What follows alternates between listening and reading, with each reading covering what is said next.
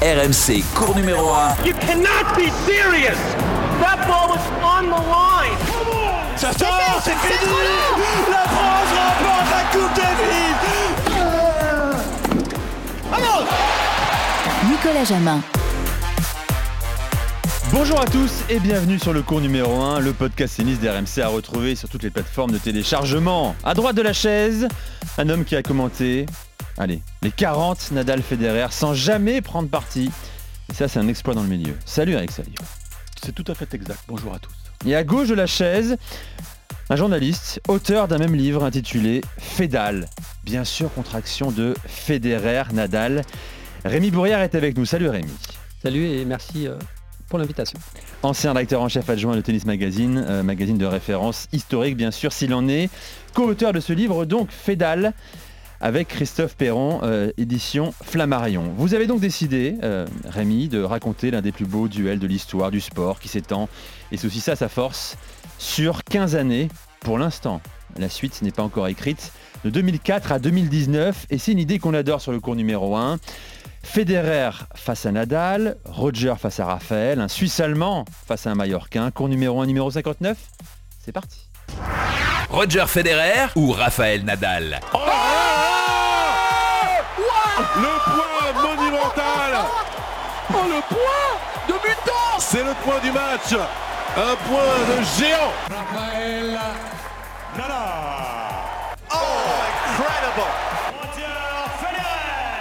Le succès de Raphaël Nadal. Nadal Federer, une affiche de rêve devenue réalité. Je suis euh, contente de jouer avec lui. C'est Raphaël.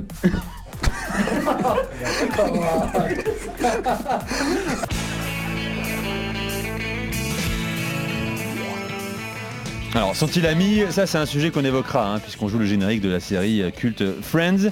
Amis, ennemis, euh, c'est seulement entre les deux. On, va en parler avec Rémi Bourrière, donc notre invité, auteur de, de Fédal. Euh, question extrêmement simple, qu'on a dû vous poser mille fois. Pourquoi avoir choisi de raconter les 40 confrontations? Alors ben, déjà, euh, euh, en fait c'est parti euh, d'une discussion un petit peu de comptoir hein, avec euh, mon co-auteur Christophe Perron, qui est un journaliste tennis aussi, avec qui j'ai travaillé à Tennis Magazine et qui est devenu mon partenaire euh, tennistique assez régulier. Mhm. On, on parlait de Federer Nadal, euh, c'était justement euh, pendant l'été 2019, je crois, juste après leur, leur dernière confrontation à ce jour à Wimbledon. Et on s'étonnait euh, du fait que rien finalement n'ait jamais été fait sur cette rivalité qui est probablement la plus grande, une des plus grandes en tout cas rivalités de, de l'histoire du tennis et une- même Du sport. de, de- de l'histoire du sport. On s'étonnait que rien n'ait été fait là-dessus et euh, moi personnellement c'est quand même une, euh, un thème fédal qui me tient à cœur parce que c'est quelque chose qui a marqué euh, entre guillemets ma carrière journalistique parce que c'est vrai que ça correspond Vous en avez vu combien, vous pensez, Rémi? Je dirais en live, je dirais que j'en ai vu, euh, je les ai pas comptés, mais euh, entre 10 et 15, je pense. Euh, tous, tous ceux qui ont eu lieu à Roland Garros, donc 6, je crois, plus 3 ou 4 en Australie, hum, plus un ou deux à Wimbledon, peut-être un à Monte Carlo, ouais, une, une grosse dizaine, j'en ai vu. Eric, toi, tu sais ou pas T'as compté ou pas? Non, mais j'en ai plus que Rémi parce que euh, moi, je me souviens. Je crois que le tout premier que j'ai vu, c'était la, la finale monumentale à Rome. Extraordinaire match de, de- de gladiateurs euh, dans l'ancien Foro Italico qui était vraiment charmant. Il y, avait, il y avait une atmosphère fantastique et je crois que ça va durer plus de 5 heures et, On va en parler de ça. et, et ça avait, euh, ça, avait- ça m'avait marqué bien sûr, mais j'ai fait toutes les finales de Schlem. Alors bon, euh, j'allais, oui, en Australie. Mon regret, c'est que bon, là on rentre dans les détails, mais nous les radios en Australie, on, on travaille pas sur le cours, on est devant notre télé. Et j'avoue que les, la dernière finale à, Melbourne entre les deux, j'aurais bien aimé être sur le cours pour pour vivre ça de, près, parce que c'est peut-être l'un des, peut-être pas le plus beau match de, de, leur saga, mais le cinquième set, il est monumental, il est inoubliable. Alors, dans votre livre, euh, Rémi, avec Christophe, euh, vous évoquez le contexte de chaque duel, l'avant-match, euh, le match en lui-même, les points importants, les breaks, les balles de match, car c'est arrivé qu'un un Federer perde après avoir eu des balles de match, on va en parler dans un instant. Euh, dans le moins de détails, plus l'ambiance euh, autour du cours et, et- et sur le cours. Euh, déjà une question qu'on s'est posée avec Eric, vous, êtes vraiment, vous avez vraiment regardé tous les matchs? Ah oui. Tous? Parce que là, on est sur quoi? Sur une moyenne de 3 heures par match, à peu près? En, en tout cas, on est sur un total de 95 heures et des brouettes euh, de Federer. 95 heures, ça nous fait quoi? Ça nous fait une quinzaine de jours euh, ensemble sur les, sur les terrains. Ouais, c'est ça. On a regardé, alors avec plus ou moins d'attention quand même, parce que on, va dire, c'est comme Federer Nadal, on avait chacun notre territoire de chasse avec, euh, Christophe. euh, Nadal s'est battu, Federer c'est le gazon.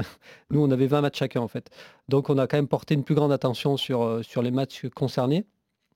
En fait, j'ai écrit 20 matchs et lui a écrit 20 matchs, mais on a quand même fait l'effort de, de- de- de- de- de regarder à peu près tout pour, bah, pour quand même. Euh, on avait un regard sur, euh, sur ce que faisait l'autre quand même. Mais comment on peut vo- tout voir finalement euh, Euh, bah, pragmatique, quoi? Sur Internet, tous les matchs Ouais. sont, sont présents? Tous les, matchs, tous les matchs sur le circuit ATP, donc euh, hors Grand Chelem, euh, sont sur une plateforme qui s'appelle Tennis TV, qui diffuse donc tous les matchs, y compris depuis le premier, euh, Miami 2004 jusqu'au dernier. Tous ceux en Grand Chelem, quasiment tous ceux en Grand Chelem sont sur euh, Internet, YouTube, euh, Dailymotion, sauf un ou deux à Roland Garros qui n'y sont pas, mais euh, auxquels on a pu avoir accès grâce à, euh, grâce à un serveur interne de la Fédération française de tennis. Donc voilà, on les a tous vus. Vous les avez regardés avec un regard de celui qui sait comment ça va se terminer. C'est comme quand on voit un film qu'on a déjà vu trois fois, on connaît la fin, euh, on, on se rappelle même de, de points très importants ou spectaculaires. Est-ce que vous avez tout de même réussi à être surpris? Oui, parce que, euh, alors déjà, euh, moi je me suis forcé à les regarder dans les conditions du direct, c'est-à-dire sans savoir le score final. Alors, évidemment, pour la plupart, je connaissais quand même le résultat, le vainqueur. Il y en a un ou deux pour lesquels j'étais pas complètement sûr. Mais enfin bon, euh, 99%, je connaissais le vainqueur, mais je connaissais pas le score. Donc ça change quand même un petit peu quand on ne sait pas qui a gagné le premier set, le, deux- le deuxième set, ça change un petit peu.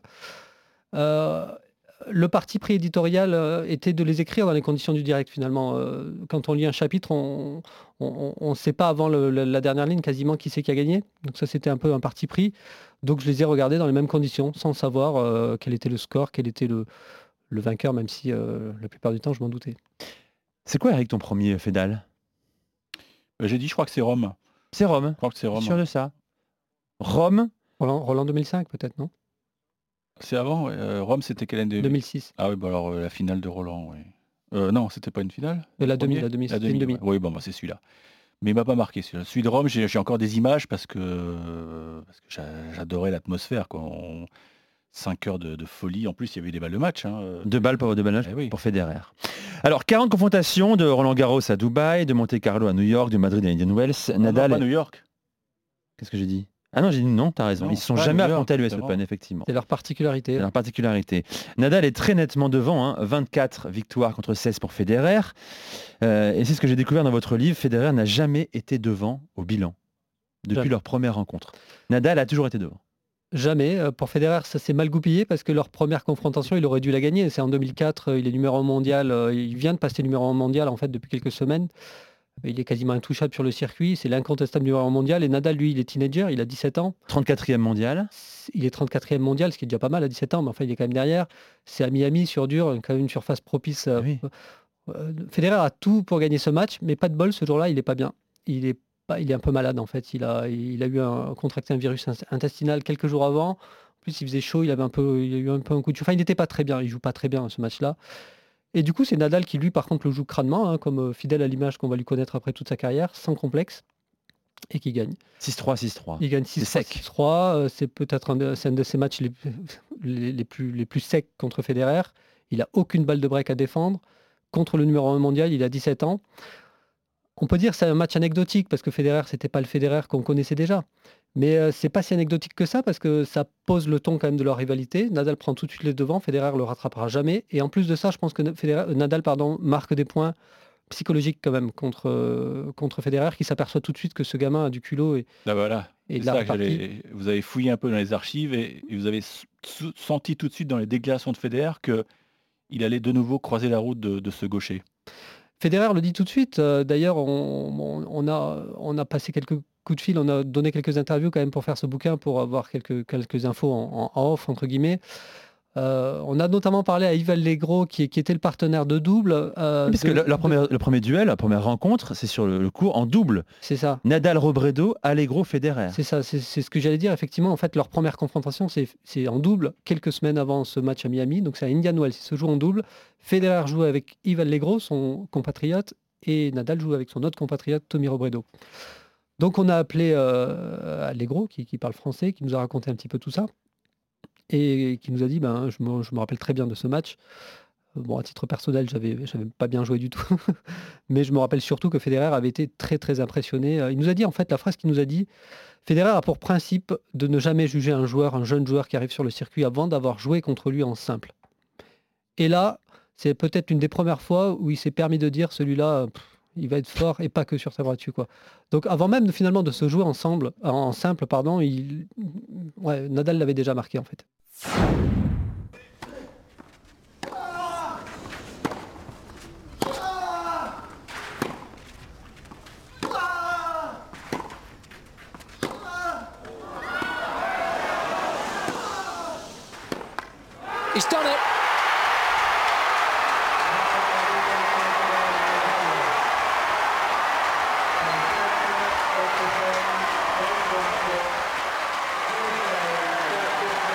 His fifth victory in six meetings with the world number one, and his third this season. Et Nadal s'effondre pour la première fois sur la terre battue face à Rome dans un foro italico en fusion. Victoire en finale du Master 1000 de Rome, 14 mai 2006, 5-7, 5h05, un combat de titan, fou. Federer, Eric tu le disais, a eu Mm. deux balles de match Ouais. dans cette rencontre, qui est peut-être, on en parlera après, on en débattra, peut-être le, le- le meilleur match de Federer face à Nadal sur terre battue. Oui, mais parce que je me souviens très bien, c'était des conditions de jeu très sèches. étais, toi? Ouais, j'y étais. C'était, il faisait, il faisait très chaud, donc conditions de jeu très sèches, avec un terrain super glissant, et, et donc Federer, euh, c'était là qui, qui s'exprimait le mieux. Mais voilà, deux balles de match, c'est à l'image de Nadal, il a rien lâché. Et, et il lui fermera la porte euh, combien de fois sur terre battue? Euh, Si, il va le battre une fois, je crois, à, à À Hambourg. Hambourg. Voilà. Mais bon, on sait pourquoi. parce que Et à Madrid. Et à Madrid également. et hein, à deux Madrid, mais on- les circonstances, on les connaît. Hambourg, ça venait juste après Rome. Et il avait fait un tour de Rome euh, épuisant, Nadal, et il s'était fait cueillir. Et Madrid, c'était le lendemain d'une demi-finale monstrueuse entre Djokovic et, et, Et Nadal. et Nadal. Donc il avait profité de circonstances, Federer, mais, mais c'est vrai que il y a une phrase qui revient souvent. Federer n'a qu'un Roland à son palmarès, et pourtant c'était le meilleur joueur sur terre battue du monde à l'époque, derrière Nadal. Donc euh, s'il n'y avait pas eu ce, ce gaucher, à combien il serait? Il serait à plus de 20, bien sûr. C'est vrai, je posais la question à Eric, c'est peut-être le plus grand duel euh, de leur histoire sur terre battue. Et c'est tôt quand même dans l'histoire. On est en 2006. Hein. Ah, sur terre battue, incontestablement, oui, ça c'est sûr. Euh, C'était pas à Paris, hein, c'était à Rome. hein. C'était à Rome. Il y a eu quelques beaux matchs hein, quand même à Roland Garros, hein, même si euh, effectivement quand même Nadal était assez. lou- Il n'y a jamais eu de match mémorable. Non, Il n'y a jamais eu de 5-7. quoi. C'est vrai. non, non. Le... Pas, non, le- il n'y a pas eu de 5-7. Quatre, Leur, ouais. leur- leur toute première demi euh, à Roland, même si elle t'a pas marqué, moi non plus, m'avait pas marqué plus que ça, mais en la revoyant, ça m'a fait quand même le coup en, en revoyant quelques matchs comme ça. Euh, elle est quand même de bonne qualité. hein. Il y, a- il y a quand même des très très bons passages. Mais Rome, ouais, sur terre battue, c'est euh, c'est un match important aussi parce que de toute façon, les deux, quand ils sont arrivés, comme on disait tout à l'heure, on, voyait qu'ils avaient chacun leur, territoire de chasse. Donc euh, Nadal, c'était la terre et Federer, c'était plutôt les surfaces plus rapides, notamment le, gazon évidemment, mais l'indoor aussi. Et on, se doutait que l'un des deux allait euh, chasser l'autre de son territoire. Ça a failli être Federer, il est passé euh, pas loin, deux balles de match, et finalement ça a été Nadal. Je pense pas que l'histoire se serait écrite différemment s'il avait battu Nadal à Rome, hein, parce que Nadal. Je sais pas. Pas sûr de ça? S'il bat, Nadal à, à Rome, euh, Ah, En tennis, on ne sait jamais, Ouais, ça se joue tellement à psychologiquement, rien. Le, voilà, le côté psychologique est tellement important.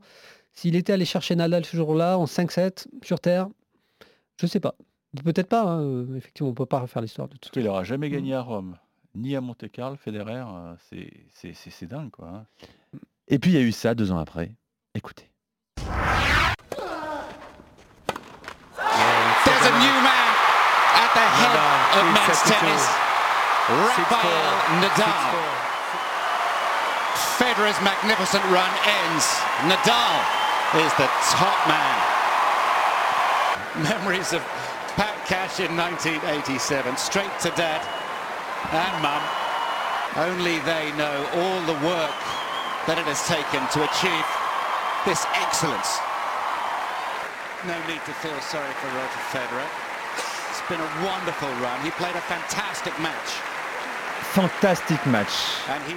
Incroyable match qui restera dans les annales du tennis. Finale Wimbledon 2008 que vous racontez dans votre livre Fédal, euh, Rémi Bourrière.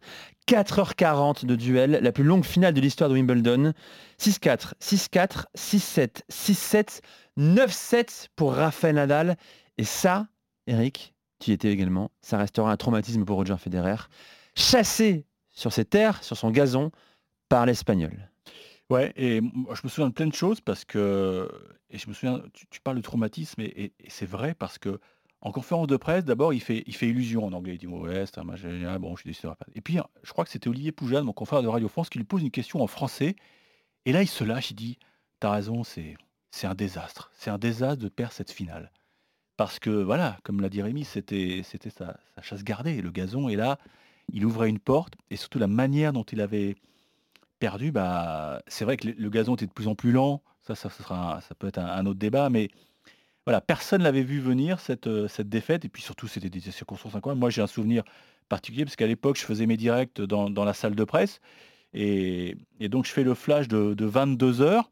Je dis voilà, bah là, euh, il y a cinq jeux partout au cinquième, euh, je raccroche, je dis bon, on se retrouve dans, une heure, ou comment on fait pour la balle de match? Il me dit bah non, là on peut pas, il n'y a plus de flash. Il n'y a plus de flash et puis tu peux pas intervenir, c'est un truc qui est enregistré, donc on peut plus te prendre à l'antenne. Je dis pardon? Alors je fais le mec offusqué et en fait je me suis cassé, je suis allé en tribune de presse. Mais voilà. Il n'y avait plus un chat, Rémi. Pourquoi? Parce que tous les journalistes étaient en deadline. J'étais au premier rang. Ils devaient rendre leur papier pour impression. J'étais au premier rang, j'en ai pris plein les mirettes et j'ai cru aussi que le match ne se terminerait pas le dimanche, puisque ça s'est joué à un jeu, hein, tu le racontes dans, dans le papier, Pascal Maria qui était l'arbitre, il avait fait ses petits calculs, on voyait plus rien. Ouais, ouais, Pascal Maria, il avait pris sa décision d'ailleurs. Euh, Nadal sert pour le match à 8-7, on n'y voyait rien. Ah non, incroyable. Il avait dit si, euh, si Federer débreak et revient à 8 partout, on arrête. On arrête les frais, on remet ça au lendemain. Il faut expliquer que le match a été interrompu trois fois par la pluie également. Hmm, trois fois par la pluie, ouais. Ouais, c'est l'année, c'est la dernière année en fait où le central, le centre court de Wimbledon n'est pas équipé d'un toit. Euh, il l'a été l'année, l'année d'après. Donc effectivement, c'est un dimanche très pluvieux, comme ça arrive quand même euh, de temps en temps à Londres. Et euh, il a interrompu une première fois, il me semble, au milieu de mémoire, hein, au milieu du troisième set. Ça fait beaucoup de bien à Federer. Mm. Qui, euh, qui est mené de, il est mené de 7-0, Federer. Hein. Il menait 2-7-0, trois balles de break d'affilée à 3 partout au troisième set, enfin au bord, du, là, au bord de la rupture. effectivement, perdre de la manière dont il a perdu, c'est un désastre, mais est-ce que ça aurait été pas pire encore de perdre 6-4, 6-4, 6-3 en finale de Wimbledon Enfin bon, ça aurait été peut-être encore encore plus désastreux pour lui, je sais pas. Mais en tout cas, cette interruption pluvieuse lui a fait du bien. Et euh, il y a une dernière interruption pluvieuse au début du cinquième qui, paradoxalement, a fait du bien à Nadal, qui venait de se faire remonter de 2-7. Parce qu'il y a eu balle de match en quatrième. Hein. Et il a eu deux balles de match. Dans le troisième ou quatrième dans, le quatrième, c'est dans, le tie-break. Dont un revers extraordinaire, de, un passing de revers de Federer qui, euh, prend la ligne, je crois. Il n'a pas mis un passing de revers du match. C'est pas, pas moi qui le dis, c'est lui. Hein. Et euh, sur la balle de match, alors que Nadal euh, fait son schéma classique, hein, c'est une balle de match à 7-6, je crois, au tie-break, service de gaucher euh, extérieur. Federer retourne au court sur le coup droit. Contre Nadal, c'est fini, hein, pour ainsi dire. Et là, Nadal n'en met pas assez. Federer part du bon côté, il lâche un passing de revers. c'est peut-être c'est un des deux, trois plus beaux points de leur rivalité. Quoi. Il lâche un passing de revers tout droit, plein lucarne il, revient de 7 partout et derrière ça fait le scénario qu'on vient de raconter. C'est le plus grand euh, Fédal, Eric, pour toi Ouais, ouais, pour moi, ouais. C'est le plus grand. Ouais. Ouais, ouais.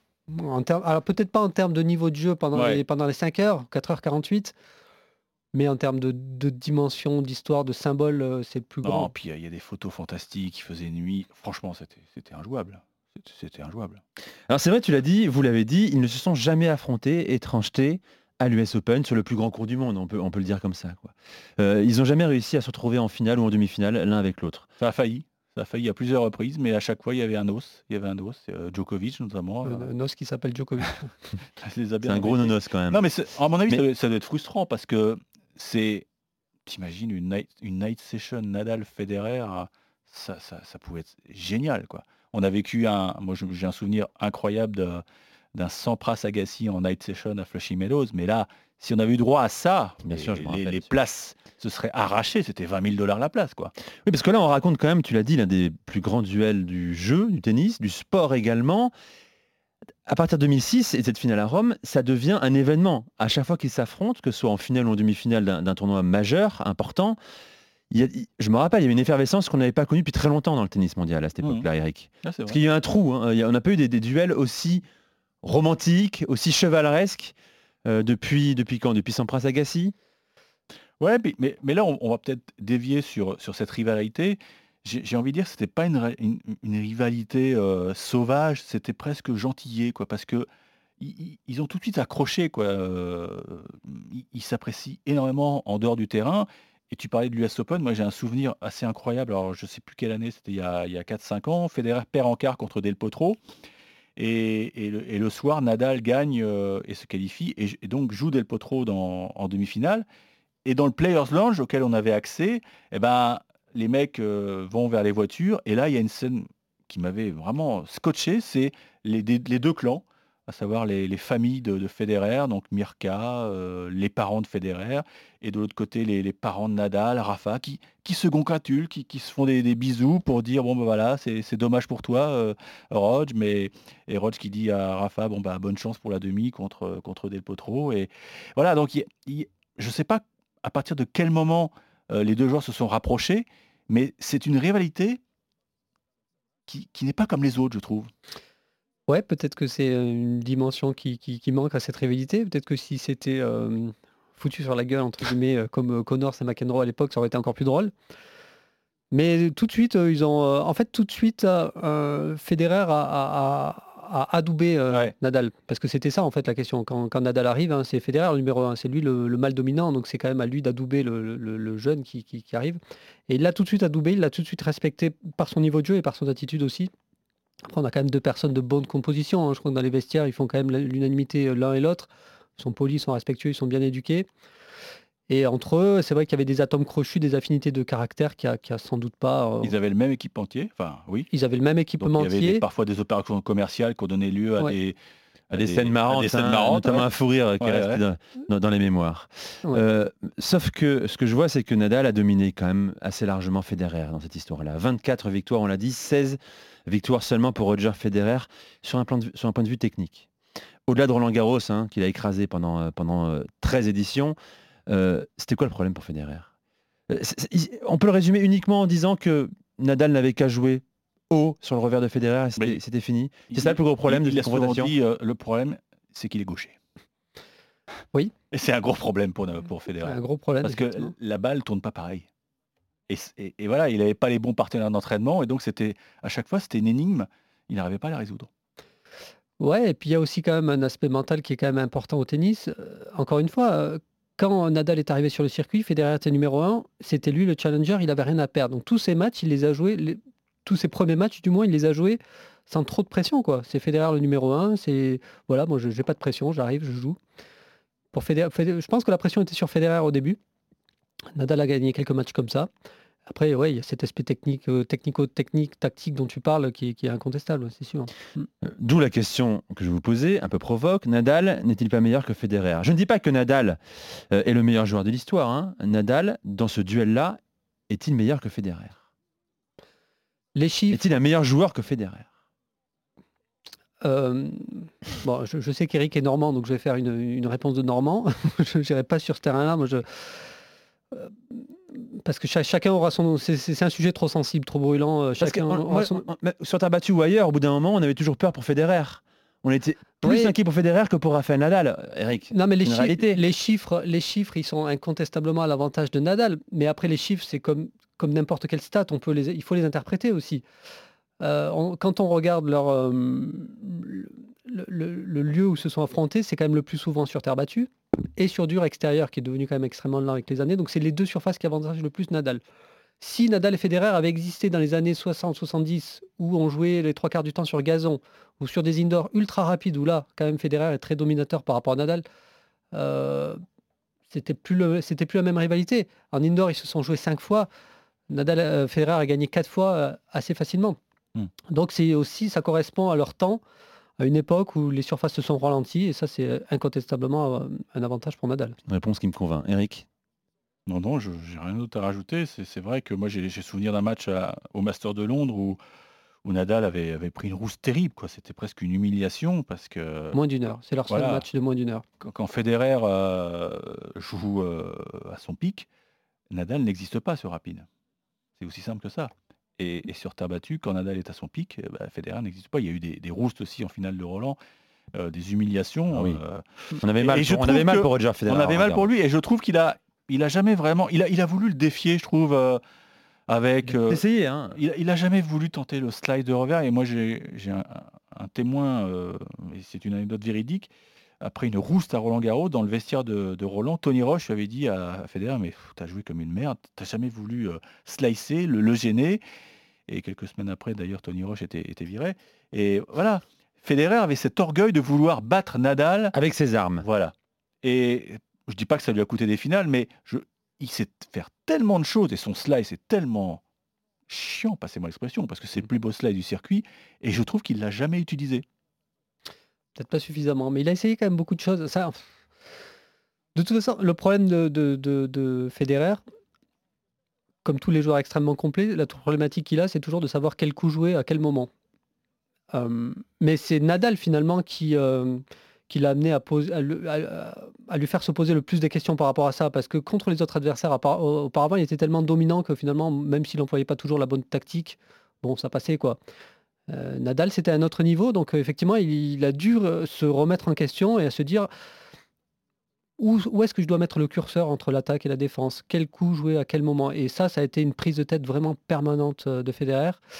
Ça a été l'objet de beaucoup de discussions avec ses différents coachs, avec Tony Roche, c'est vrai que tu l'as dit, avec d'autres aussi euh, après, avec Paul Anacon, il en a beaucoup parlé aussi.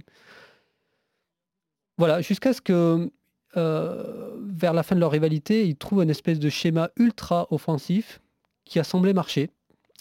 Et d'ailleurs, il a gagné leurs 4 leur, quatre de leurs 5 derniers duels ou 5 de leurs 6 derniers duels. Malheureusement, on l'a euh, entendu dans le commentaire dans, dans la prod, c'est la finale de l'Australian Open en 2017, avec ce cinquième set ébouriffant, quoi. Où, où Federer lui fait mal avec euh, ses fameux revers long ligne, et ça c'était aussi la patte Lubicic qui avait, qui avait un peu révolutionné le, le jeu de, de Federer. Il a gagné 7 des 8 derniers duels, hein, Roger Ah ouais. Federer. hein. 7 des 8 Les derniers. 8 derniers, c'est c'est énorme. Euh, et puis, il y a une grande différence entre les deux quand on veut un peu bêtement les départager, euh, c'est qu'il y en a un qui a battu l'autre sur ses terres. C'est Nadal. Federer n'a jamais été capable de battre euh, Rafa Nadal sur sa terre, celle de la porte d'Auteuil. Mm. Et ça, ça manquera toujours. Il le fera jamais. On, on le sait maintenant. Euh, Enfin, on ne sait pas d'ailleurs. hein. Non, jamais. On sait jamais. Parce que l'avenir réserve. hein. Mm. Mais ça restera, je trouve, un argument assez, assez fort pour, euh, pour euh, raconter un petit peu leur, leur dualité. Euh, la dernière fois, donc, c'était en Wimbledon en 2019, demi-finale, remportée par Roger Federer en 4-7. hein. C'est le dernier, peut-être? Bah, je pense que ce livre c'est un testament, Rémi. Il y, il y aura pas C'est d'autres matchs. possible. Là, c'est un. mais il n'y en aura pas d'autres, euh, non? Bah, moi, avez je, je dis plus jamais, jamais avec eux. euh, Je, je suis déjà. Oui, puis ça peut arriver. Il va sortir du top 10, euh, Nadal. Mais voilà, c'est ça. Donc, ils Non, peuvent se c'est- jouer ouais, sur ouais. un huitième de finale de Grand Chelem. Oui, Même un euh, premier ils, tour. Ils peuvent se jouer à Metz en huitième de finale, hein, pourquoi pas. peut-être c'est- pas. Je sais pas. si Non, mais c'est vrai que comme Federer va dégringoler au classement, euh, il sera plus tête de série. Alors, je ne sais pas quand est-ce qu'il va reprendre la compète, mais imaginons, allez, l'US Open 2022, premier tour Nadal-Federer, ce serait possible. Non, c'est possible. je- Ce serait dingue, non? C'est pas, c'est pas, c'est pas, c'est pas complètement impossible qu'ils se rejouent encore une fois. Ben, euh, si c'est le cas, euh, on, on remettra notre livre à jour. Maintenant, euh, s'il faut se lancer dans des, dans des pronostics, euh, la tendance penche pas à leur faveur quand même, hein, parce que Nadal, euh, Nadal devrait revenir, mais enfin, il a quand même 35 ans et surtout Federer, il a 40 ans, il est en béquille en ce moment. Ah bon? Euh, Et en béquille, on, est- on en est sûr Parce que moi, je regardais les, les petits résumés de l'Evercom, je voyais pas de béquille. hein. si, si, il y a des, des- des- des téléphones indiscrets qui l'ont filmé en tribune en béquille, donc euh, voilà, il vient de se faire opérer. Il va revenir, il va le tenter, puisqu'il l'a dit, on va le croire, il va le tenter, mais ça devient quand même de plus en plus compliqué. Donc il faut qu'il revienne à la compétition à un niveau suffisamment compétitif pour euh, jouer les grands chèmes, et après que le, le sort le place sur la route de Nadal. Ça, c'est Fedal. Donc, moi, je pense qu'il va falloir faire un, un nodal un jour, peut-être. Oui. Parce que euh, là, on parle d'un autre duel 58, historique. hein, joués 58 fois, ouais. confrontations, 18 de plus que Federer-Nadal. Et c'est plus accroché, 30 à 28 pour Novak Djokovic. Et là aussi, on a des matchs mémorables. Il faudra les raconter un jour parce que je sais bien que les deux légendes euh, populaires et tennistiques sont Nadal et Federer. Mais il ne faut pas oublier Djokovic quand même. Qui, qui a un bilan favorable face à Federer et un bilan favorable face à Nadal. Ils sont tous les trois à 20, 20, 20. Mm. Ça mérite un bouquin un jour également parce que Mm. il faut pas le dénigrer ce duel. Non, non, mais non, de toute façon, il ne faut pas dénigrer Djokovic. hein, c'est, euh, quand, quand on sort- C'est une tendance parfois. hein. Oui, On met mais- toujours en avant Nadal Federer et Non, non, mais c'est pas l'objet du livre. hein. L'objet, effectivement, part de la rivalité Federer-Nadal, mais en aucun cas ça signifie que Federer et Nadal sont au-dessus de Djokovic. C'est, euh, les- je pense, pense que les trois sont, euh, sont, sont, sont- sont liés. Quoi. On peut pas les. on mais à limite, il y aurait plus un bouquin Rémi, je peux me permettre, à faire Djokovic face à Nadal Federer.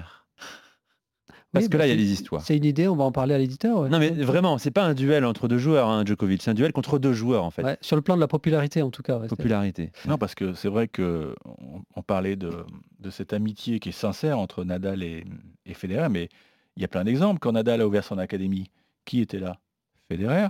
Quand. Federer a fait son exhibition en Afrique du Sud, qui était le mec en face? C'était Nadal. La Lever Cup. La Lever. Cup. Nadal Ils a- ont joué un double ensemble qui avait, qui avait affolé la meute. Là. Tout le monde était, était comme des fous parce que Nadal et Federer jouaient ensemble en double. C'est vrai que ça. Ils ont marqué les esprits et ils ont su fabriquer ce, ce duo mythique. Ils sont très forts en com, hein, surtout du côté euh, Federer, mais Nadal est aussi très très bien entouré. Il a son attaché de presse Benito qui fait qui fait jamais de faux pas. Et non, c'est aussi une, une belle construction euh, en com, je trouve. Ouais, mais c'est pas que de l'image, hein, je crois pas. hein, parce que, bah, comme tu le dis, hein, ils, est quand même, ils ont toujours été là l'un pour l'autre dans les moments importants. Donc ça veut dire qu'il y a quand même une. Alors peut-être pas une amitié, parce que ça serait un peu fort. hein, Ils peuvent pas être amis non plus. hein, Ils, sont, ils, sont, ils sont rivaux, ils sont, euh, il y a la barrière de la langue, ils habitent pas ensemble.